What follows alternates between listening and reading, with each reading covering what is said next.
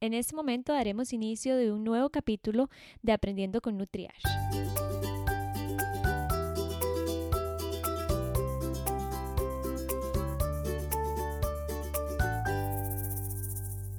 Hoy vamos a hablar sobre salud femenina y bueno, este episodio lo he pensado muchísimas veces, como ya les mencioné, eh, y tengo como invitada a Cata, ella es nutricionista holística femenina y siempre he pensado que las nutricionistas debemos enfocarnos en un tema y Cata se enfoca en este tema y no encuentro mejor persona para que nos habla de salud femenina. Así que gracias Cata por estar aquí, ahora sí.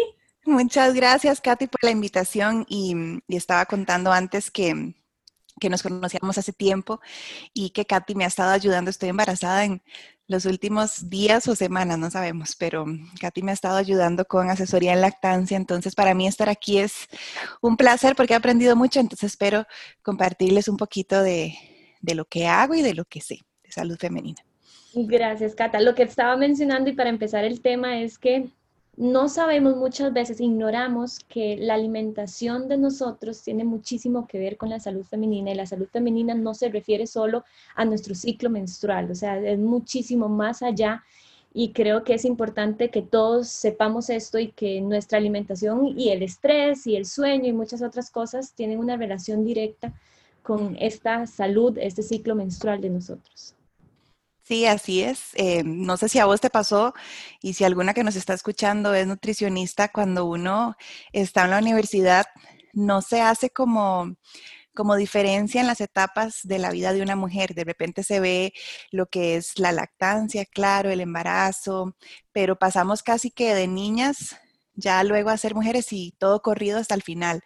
A mí, bueno, estudié hace muchos años, pero no me hablaron casi de menopausia y de la importancia de cómo llegar a la menopausia y la alimentación. Entonces, las mujeres pasamos por muchas fases em, que tienen que ir ajustándose a la alimentación y la alimentación a la fase.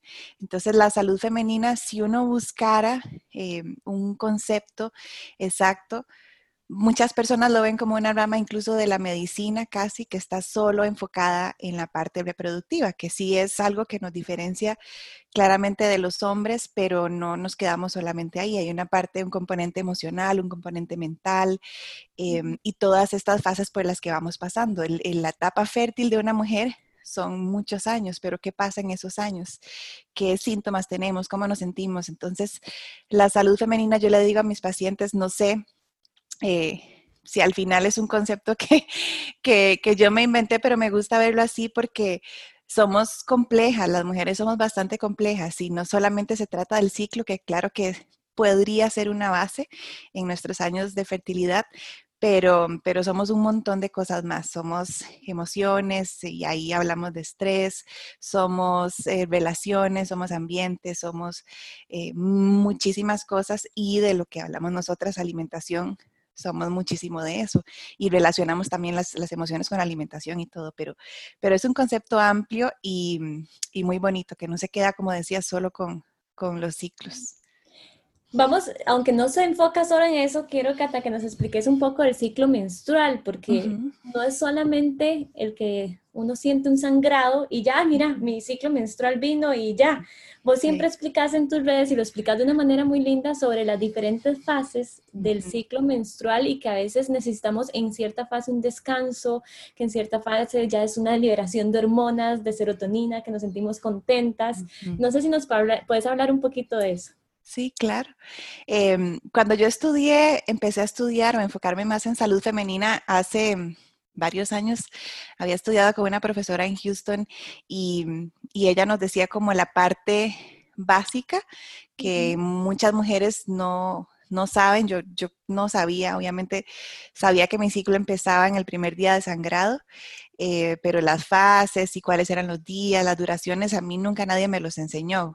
Cuando a mí me llegó la menstruación, para mi mamá fue como, se sentó conmigo casi que a llorar, pobrecita, lo que te sigue por delante. y bueno, yo creo que es un momento que a uno lo marca mucho, pero mm, esta profesora nos decía, eh, el ciclo de una mujer es diferente para todas, va desde 21 días hasta 35 días, no necesariamente son 28 o 29, como se dice siempre, pero hace varios años ella nos hablaba mucho de que a la mitad de nuestro ciclo, entonces si yo tengo un ciclo que es de 22 días, yo pensaría que a mi día 11, 12 es mi momento de ovulación, que marca la mitad del ciclo. Pero ahora sabemos que no todas las mujeres es así. Eh, entonces ahí es donde entra en juego otro tipo de, de conocimiento que tenemos que ir adquiriendo de saber cuándo estoy ovulando, que al final es un momento estrella durante mi ciclo, no solamente es el sangrado, sino la ovulación. Entonces, em, comprender mi ciclo, que no todos son iguales, comprender que en la parte médica hay dos fases. La primera fase, que es la folicular, la primera mitad, digamos, y la segunda, que es la lútea, pero lo dividimos en cuatro para entenderlo mejor eh, y eso hablo mucho con mis pacientes. Empezamos el primer día de sangrado y puede durar cinco o siete días nuestra menstruación. Esa sería la primera fase, la fase menstrual, y luego viene la fase folicular, que son los días hasta mi ovulación. Entonces, ¿cuándo es mi ovulación? Cada mujer lo sabrá y ahora se habla mucho del método sintotérmico, de tomarme la temperatura, de saber cuándo está como ese aumento pequeñito de temperatura em, por la producción de progesterona que viene a la tercera fase, que es la fase lútea o la fase antes de la, perdón, la cuarta fase, eh, antes de la menstruación. Entonces, menstruación, folicular, ovulación y luego la fase lútea o premenstrual. Entonces, si logramos entender cada una de esas fases y más o menos lo que va pasando en esa fase, podemos también entender muchísimos comportamientos que tenemos, flujos de energía. Eh, no es que la mujer tenga como energía baja en ciertas fases o simple y sencillamente utilizamos la energía de otra manera. Antes de la menstruación, eh, que muchos hombres y también nosotras las mujeres, pero vacilamos diciendo como, es que ando en, los días premenstruación y ando con el ánimo caído, me pongo a llorar. Y bueno, si los, síntomas son muy marcados, claro que no es normal. Y le digo a mis pacientes, no es normal que pasemos todo el mes creyendo que, que hay que temer a esos días premenstruales y tener síntomas marcados y llorar y tener dolor.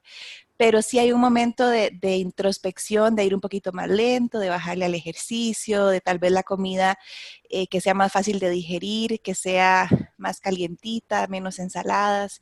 Y eso uno lo siente. Entonces el primer paso para entender esas fases y alinearse con esas fases es saber en qué fase estoy, saber en qué fase estoy, llevar un conteo. Ahora en, el teléfono hay muchas aplicaciones que le ayudan a uno a saber, estoy en el día 13, en el día 14, en el día 20. Y entonces digo, ah, bueno, estoy en tal fase, me siento así, me siento así. Y incluso con esa información, si no sabemos qué hacer, podemos ir donde el ginecólogo y decirle, bueno, estoy en, tal fase me siento así, o donde la nutricionista, en tal otra fase se me quita el hambre. Y también nosotros como profesionales en alimentación, entender un poquito más del ciclo, que la mujer va cambiando a lo largo del ciclo. Pero, pero por ahí va un poquito la cosa con, con eso de las fases. Podríamos hablar todo el podcast sobre eso. Vos mencionaste dos palabras que sé que tienen mucho que ver con la alimentación. Bueno, no solamente con la alimentación, obviamente, pero es el dolor. Creo que muchas mujeres eh, dicen, es que a mí siempre me ha dolido y así, siempre me ha dolido la menstruación, eh, siempre me ha dolido cuando me viene la menstruación, muchísimo los ovarios. Y lo ven como algo normal, han aprendido a lidiar como con el dolor. Es cuando uno es estreñido, creo que uno ya lo dice como, ay, soy estreñida, ya es de por vida. Y no, es algo que no hay que acostumbrarse a. el, el dolor no es normal. No, para nada, no es, no es para nada normal. Un poquito de incomodidad o de sensaciones diferentes sí son normales porque el útero necesita contracciones para poder llegar o, desechar ese endometrio y llegar a la parte de la menstruación, pero el dolor no es para nada normal y pasar todos los meses con pastillas y acostadas en la cama. Yo tenía compañeras en el colegio que faltaban uno o dos días al colegio porque el dolor de ovarios era terrible. Y me acuerdo también en clases de educación física, dos, tres que no hacían ejercicio porque estaban en los días y, no podían. Eh, no, es, no es normal y ahí hay que entender entonces no solamente fijarse en esa fase, en la fase premenstrual o menstrual, sea en este caso, sino también qué estoy haciendo a lo largo de todo el ciclo, qué está pasando en la fase folicular, qué está pasando en mi ovulación, cómo me estoy alimentando, cómo está el estrés y entender un poquito los flujos hormonales, ahora sí reproductivos, y cómo afectan mi salud. En muchos casos, no en todos los casos, pero en muchos casos hay un exceso de estrógeno en un momento donde no debería de haberlo. Entonces, preguntarme qué cosas hacen que eso pueda pasar. Cosas simples que pueden mejorar la digestión, entonces acudir donde una nutricionista, llevar un buen plan de alimentación. Si yo mejoro la digestión, mejoro la función hepática y el hígado tiene mucho que ver también con eso. Entonces, si hay mejores eh, niveles de estrógeno y con relación a la progesterona, va a haber un poquito menos de dolor.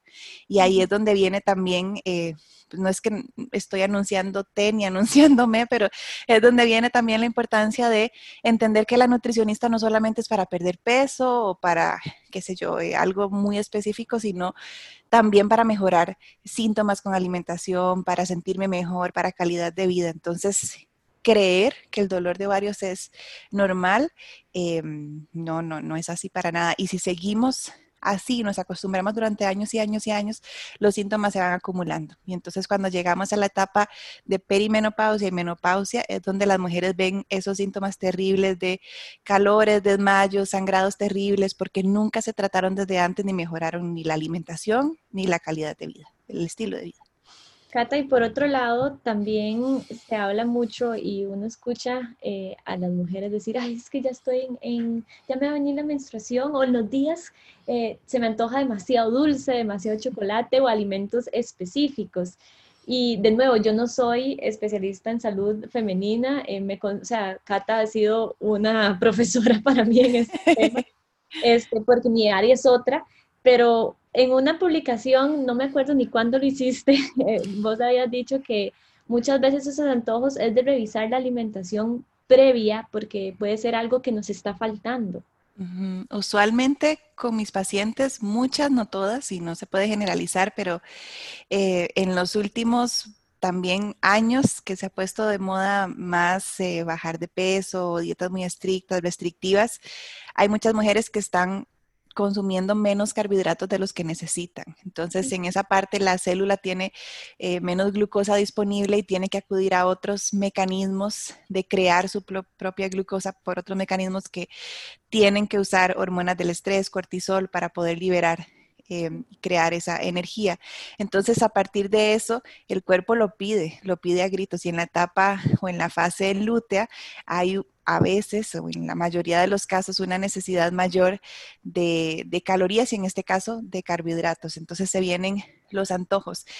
Y lo que muchísimas mujeres hacen es callar los antojos, em, que no necesariamente es que me tenga que comer específicamente ese pastel de chocolate con dulce de leche, pero puedo darme el gusto de comer, qué sé yo, un poquito más de frutas, un poco más de vegetales y entender que mi cuerpo me lo está pidiendo por algo.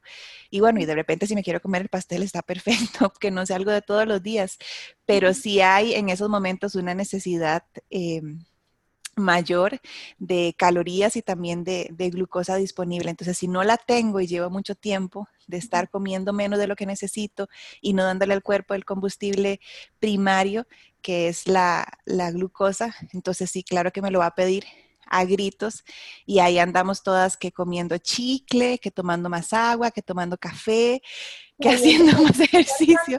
Cuerpo, yo siempre se lo digo a mis, a mis pacientes, no solamente embarazadas y en lactancia, sino que muchas veces el cuerpo te está pidiendo algo a gritos por algo, no es porque tenés hambre, no es porque, ay, ya, es que estoy ansiosa, no, es que al rato sí tenés hambre, si te está pidiendo mucho azúcar es por algo, si te está pidiendo, no sé, tal vez te antojo y tenés un antojo insaciable de alimentos verdes, al rato no sé, falta de hierro, calcio o algo así. Entonces, es escuchar al cuerpo y entender eso, que tal vez ese antojo es por algo y tengo que entender ese algo y encontrarle la razón y no taparlo como una curita.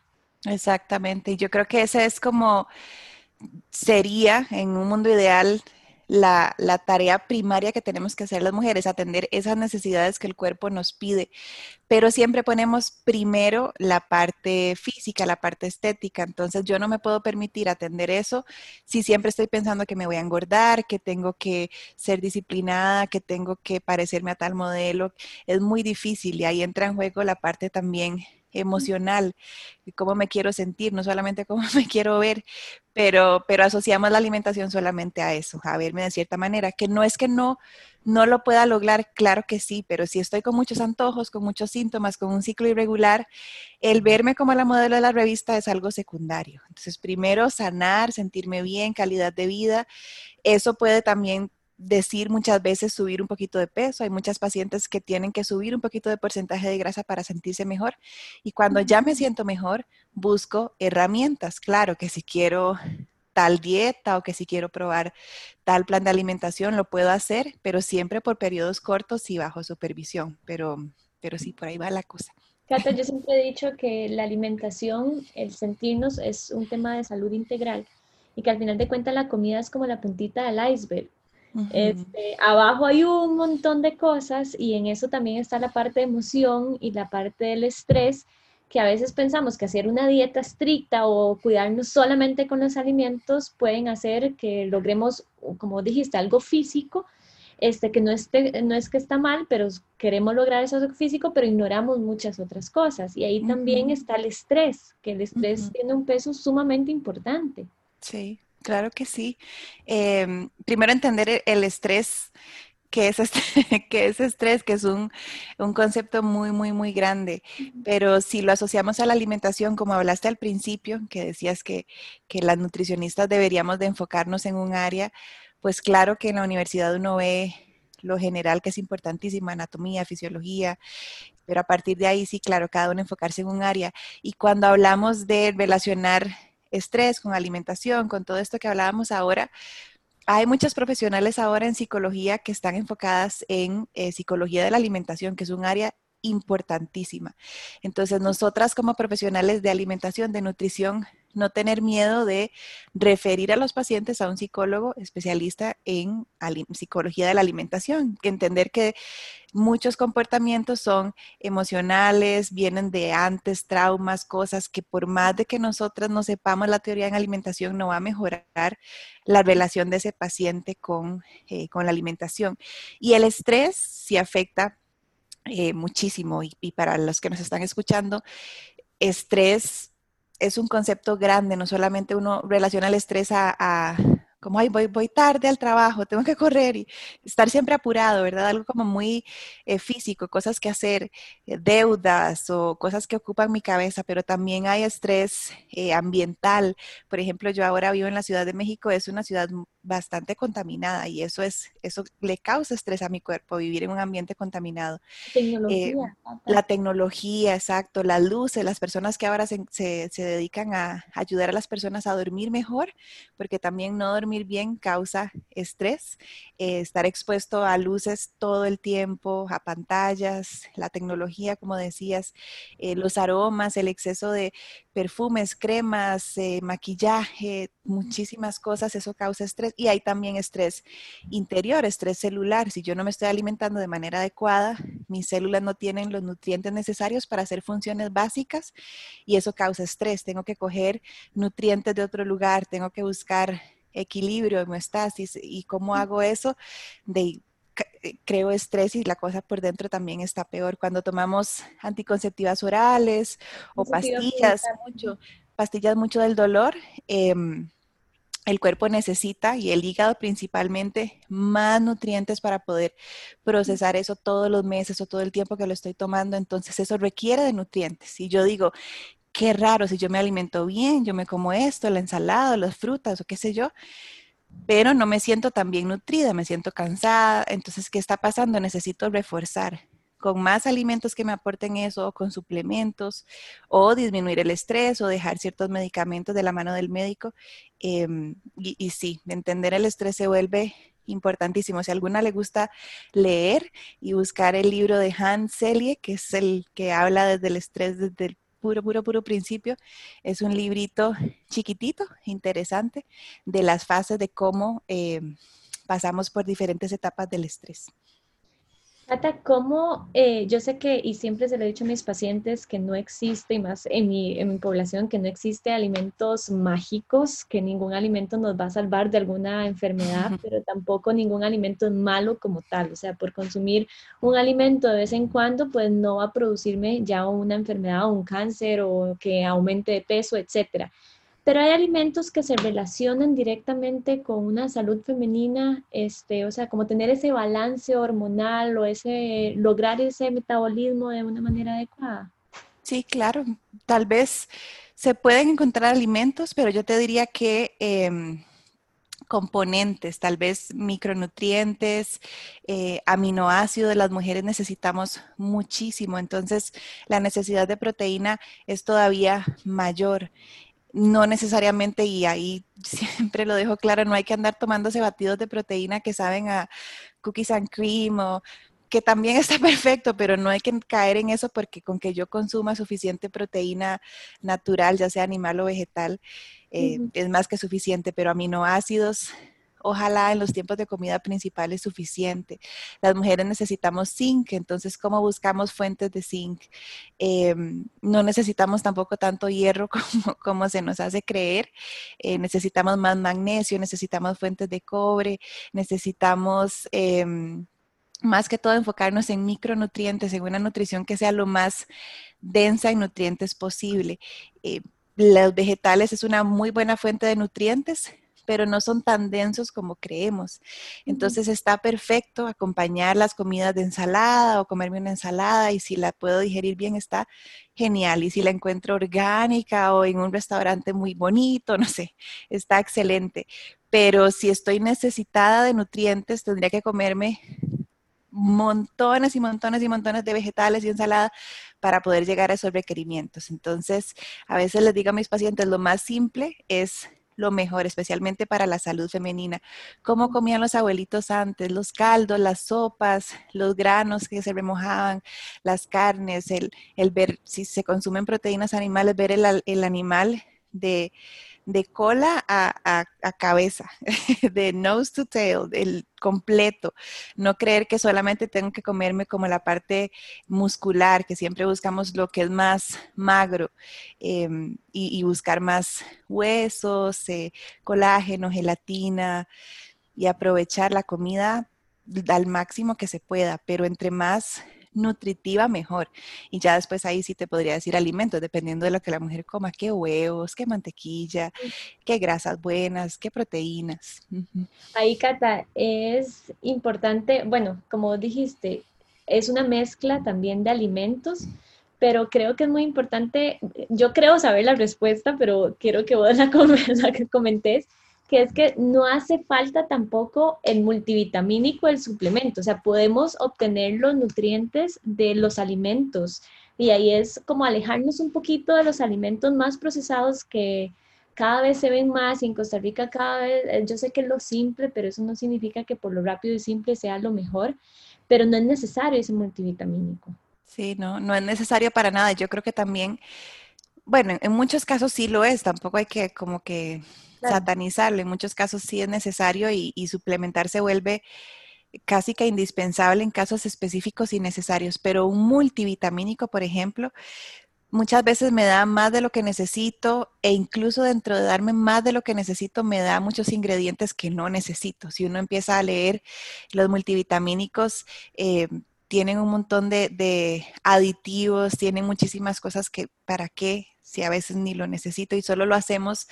Y ahí yo creo que es una de las cosas más negativas de tomar un multivitamínico que me hace creer que como que ya, ah, bueno, ya yo tomo multivitamínico, entonces no importa, voy y, como lo que sea, o no comí bien, me tomé solo un café. No importa. ¿Qué importa? Sí, porque... Con las embarazadas, porque si bien es cierto, la suplementación en embarazo con ácido fólico, con la colina, con el yodo, etcétera, se vuelve algo importante, pero muchas mamás a veces se me van por esa misma línea cuando no tienen esa educación nutricional, que dicen, ah, bueno, ya estoy como un multivitamínico, entonces puedo comer lo que sea. Y no, eh, muchas veces necesitamos de esos nutrientes, de esa alimentación balanceada para lograr este, ese aporte que necesitamos. Sí, totalmente. Y hay muchos nutrientes que vienen dentro del suplemento que, mm, bueno, todos diría yo, pero muchos, en, especial algunos que se aprovechan mejor del alimento, no necesariamente de un suplemento. Entonces, por ejemplo, vitamina A, ¿para qué tomarla suplementada si la puedo encontrar en muchos alimentos? El mismo zinc y vitaminas del complejo B que necesitamos mucho las mujeres, ¿para qué lo voy a suplementar si lo puedo encontrar en ciertos alimentos? Em, pero sí, el depender solamente de un multivitamínico y te diría de cualquier suplemento y complemento, porque ahora también está muy de moda, em, no sé, qué sé yo, eh, superalimentos o la maca o el ginseng para la energía eh, o el mismo café, que viene siendo también a veces como como el boost de energía para muchas mujeres. Si, si no tenés energía, yo creo que el café no es lo mejor para incluir todos los días, mejor buscar mejorar los niveles de energía y luego te tomas el café feliz. Pero, pero sí, depender. Y también la industria de suplementos, que eso es otro tema larguísimo, que, que no, conocemos. Es una industria que tiene mucho dinero para invertir y en sí, tiene mucho dinero para invertir y que uno pueda, le hagan a pensar a uno que son completamente necesarios. Es igual que las farmacéuticas trabajando con las fórmulas infantiles, es similar. Te este, lo... hacen vender como ese superalimento que el niño lo necesita y al final de cuentas está la comida y como dijiste en algún momento, las abuelitas, este, cómo comían, es parecido a lo que nosotros tenemos que comer sin este complemento o, sin esta necesidad de tantos alimentos que nos venden como súper, que al final no son súper. Sí, totalmente. Y las mujeres caemos mucho en, en eso, como siempre no sé, últimamente como que estoy más sensible a eso de escuchar amigas o mujeres, bueno, ahora en la pandemia no, pero cuando uno va a un restaurante uno oye mujeres en grupo hablando y hablan de la dieta, de lo que están tomando, de lo que están haciendo, de que bajo peso. Y entre eso también va mucho como, ay, empecé a tomar tal pastilla y entonces a la otra se le antoja. Y a uno como nutricionista, uno tiene pacientes en un plan de alimentación específico y salen las dudas. ¿Será que puedo tomar esto que mi vecina toma? Porque taca, taca, taca, taca y entonces ya nos salimos y nos desenfocamos de lo que estábamos haciendo que tal vez nos hacía mejor que esa misma pastilla. Pero, pero sí hay casos, eh, yo creo que es de, y te diría incluso que es de cuidado. Los suplementos son de bastante cuidado. Cata, ¿qué recomendación le podrías decir eh, a una mujer que está pasando por, no sé, por un síndrome premenstrual, bueno, no sé si se llama así, o por un síndrome de ovario poliquístico, que quieran mejorar, pero que va sola, se fija solamente en la parte ginecológica. Yo sé que me vas a decir, bueno, revisar la alimentación, pero no sé si tenés algún consejo adicional para estas mujeres y que no lo vean como algo normal o con lo que tienen que seguir viviendo toda su vida. Yo creo que hay muchos desequilibrios hormonales y podría decir que la mayoría que la causa específica no se sabe, no sabemos cómo, cómo empezó, por qué empecé a padecer de síndrome de ovario poliquístico, por qué desarrollé, eh, no sé, Hashimoto, hipotiroidismo, por qué tengo resistencia a la insulina. Al final las hormonas trabajan como una orquesta, entonces si una se sale de, tono, la guitarra de la par intenta como, como ayudarle para que nadie se dé cuenta y luego la otra y la otra y cuando se dan cuenta todas están tocando fatal. Eh, entonces entender que no solamente es los síntomas específicos que yo estoy sintiendo en ese momento. Si tengo, por ejemplo, síndrome de ovario poliquístico y tengo exceso de peso o acumulo grasa en la parte abdominal, no solo enfocarme en eso, porque nos quedamos ahí, ¿cómo hago para bajar esa grasita ya, ya, ya? O tengo más brotes de acné, ¿cómo hago para mejorar el acné ya, ya, ya? ¿Cómo hago para mejorar la resistencia a la insulina ahora? Que, que también muchos desórdenes hormonales llevan también la resistencia a la insulina y la parte fácil o la solución fácil sería disminuya los carbohidratos o, o quítelos del todo. Y claro, porque no hay entonces una, eh, la insulina no tiene trabajo y entonces voy a sentir que estoy bien, me hago exámenes y estoy bien, pero al final realmente lo estoy sanando, no. Em, yo te diría, exacto, em, yo te diría que cualquier desequilibrio hormonal hay que empezar por la parte más simple, evaluar el estilo de vida, cómo estoy durmiendo, qué exposición tengo a la luz, cómo es mi relación con la alimentación y luego evaluar la alimentación y luego ir síntoma por síntoma por síntoma, pero entender que también el metabolismo de una mujer tiene muchísimo que ver. Entonces ahí la alimentación juega un papel importantísimo. Con que yo me vaya enfocando en eso, en alimentación, en estilo de vida, en estrés, mejoran muchísimo los síntomas, mucho, mucho, mucho, mucho. Y entender que es un proceso, Cata, porque no es como que ya este mes yo ya empecé los cambios y el próximo mes ya no me van a doler los ovarios o ya se me ya bajé de peso y ya la insulina está súper, eh, ya no tengo la resistencia a la insulina. No, es un proceso. Es un proceso y dentro de ese proceso el cuerpo necesita también eh, periodos o momentos de desintoxicación. No hace falta acudir a, que era algo que yo antes hacía y me cuestionaba y ahora, bueno, hasta vergüenza me da, pero no hace falta hacer desintoxicaciones de jugos o ir a hacer una desintoxicación de no comer nada, porque el cuerpo tiene mecanismos para desintoxicarse de manera natural. El hígado se desintoxica solo, la piel también, los intestinos, eh, las heces, la orina, pero si yo le doy al cuerpo la oportunidad de que lo haga de manera adecuada, si nunca lo he hecho, porque como mal, porque tengo un mal estilo de vida, cuando lo empiezo a hacer, Obviamente va a haber síntomas de brotes, tal vez se brota un poquito la piel, tal vez sube un poquito de peso, tal vez empieza a sudar con un olor un poco más fuerte, tal vez las menstruaciones primeras al, hacer esos cambios son un poquito más abundantes. Entonces ahí es donde las pacientes se asustan, ay no, algo estoy haciendo mal. No, tal vez estás haciendo algo bien, hay que tener paciencia. Yo le digo a mis pacientes al menos tres ciclos, que vendrían siendo 100 días, tres meses por lo menos, para ir viendo pequeños cambios y los pequeños cambios no siempre se ven de manera física, sino que se van sintiendo. Ay, pude ir al baño diario, una vez al día. Ah, hoy me desperté sin la necesidad del despertador y esas cosas las dejamos pasar porque lo único que queremos es que se vea menos llantitas o menos acné.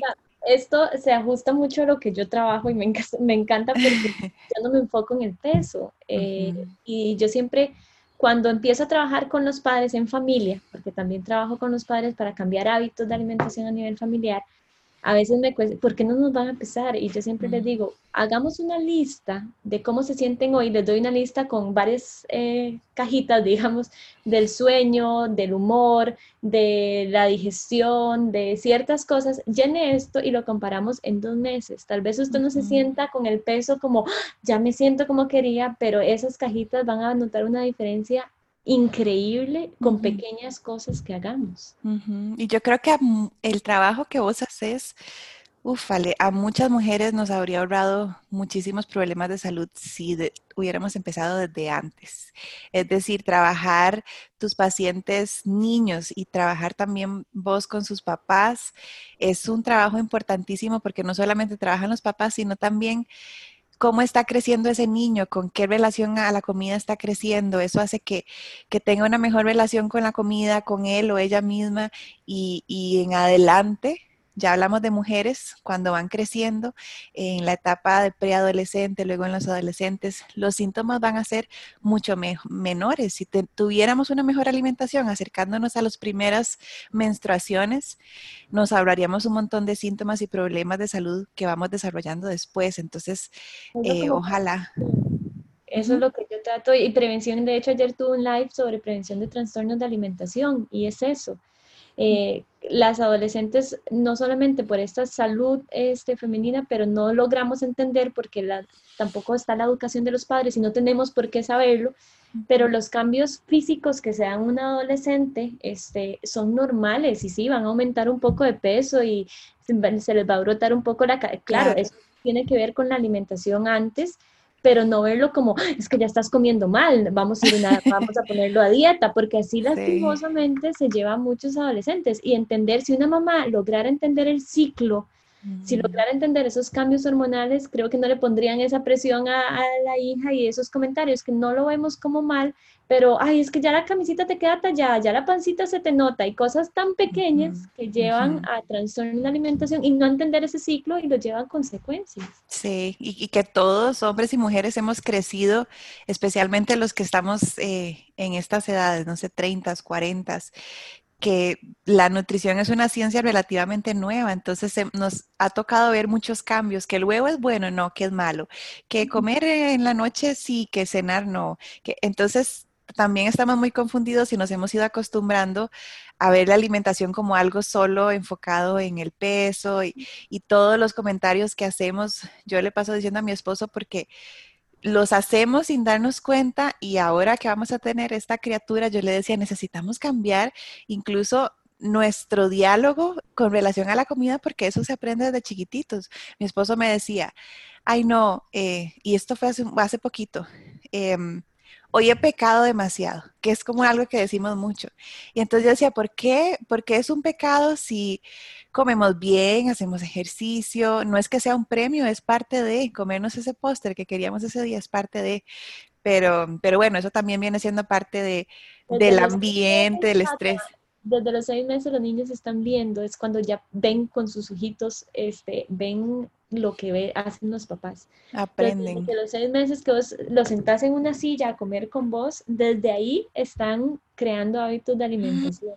Y uno dice, seis meses, es que yo me estoy tomando un vaso, no sé, de Coca-Cola, o estoy diciendo, este pecado, después me siento mal, esa se va a replicar y es algo que se va a hacer. Y como dijiste, nunca premiar la comida y no verlo como pecado. Esa es una de mis reglas en consulta. No hay pecado. Hay alimentos que queremos en un determinado tiempo y otros que quieren otro determinado tiempo. Y es un balance. Pero sí para que desde los seis meses es donde los niños... O sea que tengo seis meses para entrenarme y entrenar a mi esposo. Para esos comentarios y durante todo y vas a ver que sí, el decir no pecar, el no hablar negativo con la comida, el, el, hablar positivo en todo aspecto y no vender tampoco esos alimentos como mágicos, porque a veces en consultas sí. me dicen, es que las frutas son mágicas, pero entonces, ¿qué le estoy diciendo a mi hijo? Que los otros alimentos no son mágicos. Entonces, con eso para, que me parece curioso mencionarlo, desde los seis meses los niños crean.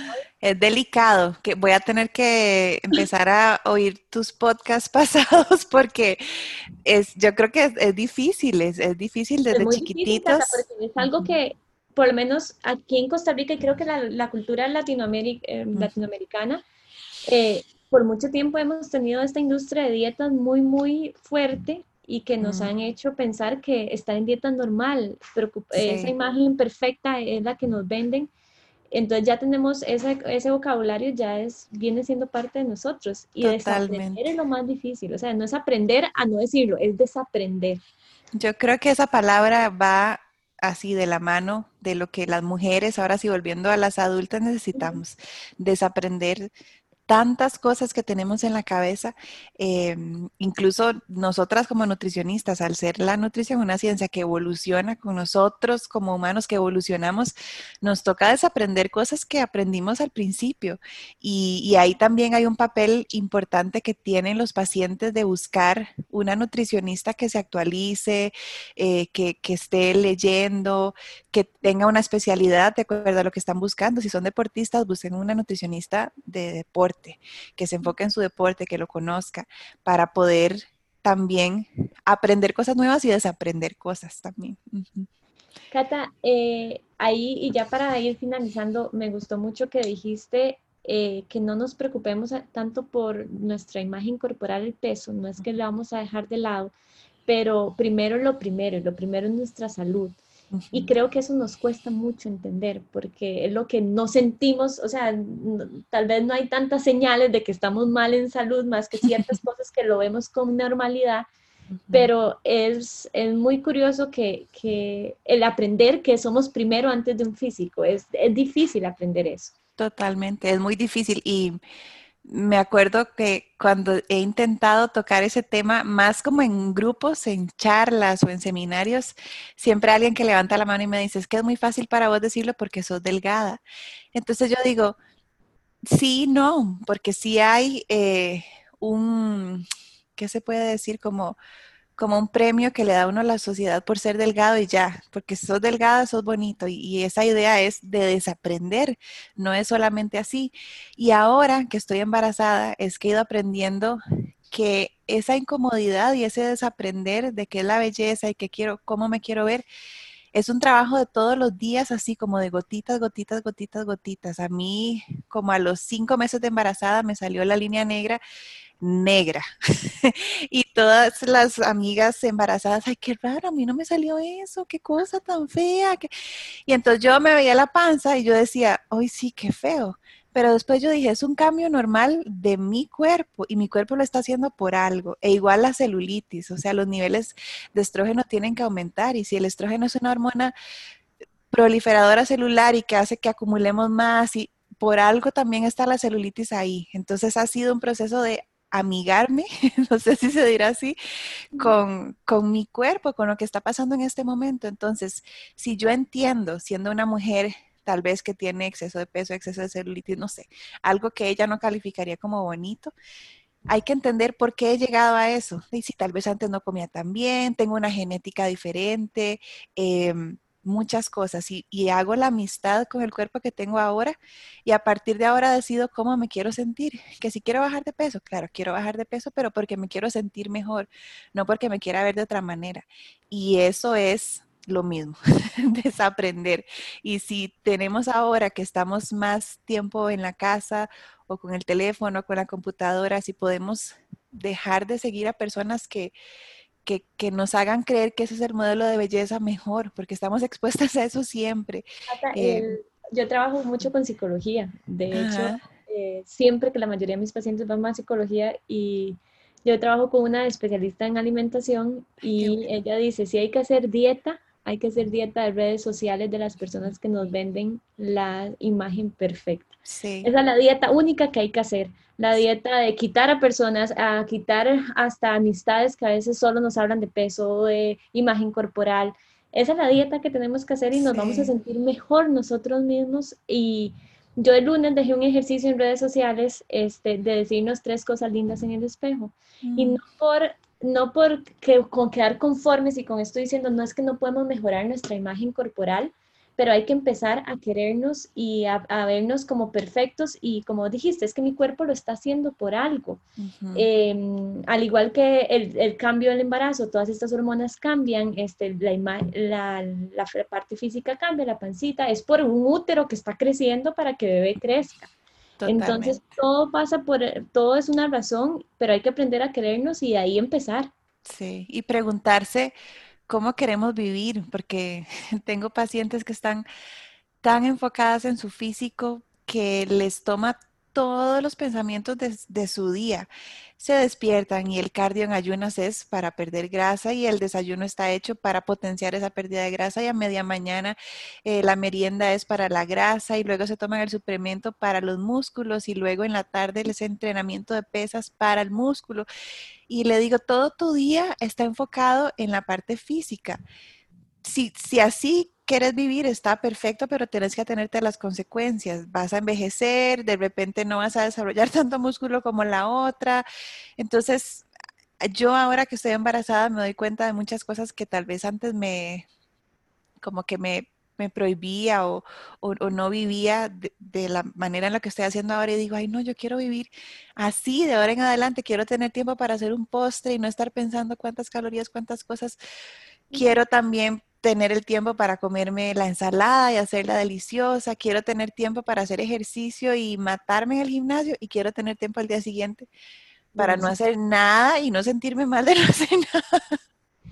Pero es calidad de vida. Yo creo que el desapegarse y, quitarse esa idea de que tenemos que vernos de cierta manera, es, eso nos da calidad de vida. Bueno, Cata, conclusión, la salud es primero. Eh, si tenemos algún síntoma o nos sentimos mal por algún cansancio o un dolor, eh, busquémosle la razón y antes de algo físico, eh, lo que hay que buscar y ver esa alimentación como calidad de vida y no como algo negativo o algo porque hay que hacerlo, sino para sentirnos mejor. Totalmente. Disfruté mucho esta conversación. Muchas gracias a vos, Katy. Hubieran salido muchos temas más, hubiéramos podido hablar muchísimo más. Eh, pero bueno, Cata, para los que no saben, está embarazada, está en sus últimos días, semanas. Entonces también tiene que descansar. Así que, Cata, muchas gracias, de verdad. Eh, muchas, muchas gracias. Y bueno, nos escuchamos a los que nos vieron en Facebook. Muchas gracias por escucharnos este ratito y los que nos escucharon o nos van a escuchar en Spotify, iTunes o nuestra página web. Eh, nos escuchamos en un próximo episodio. Así que muchas gracias.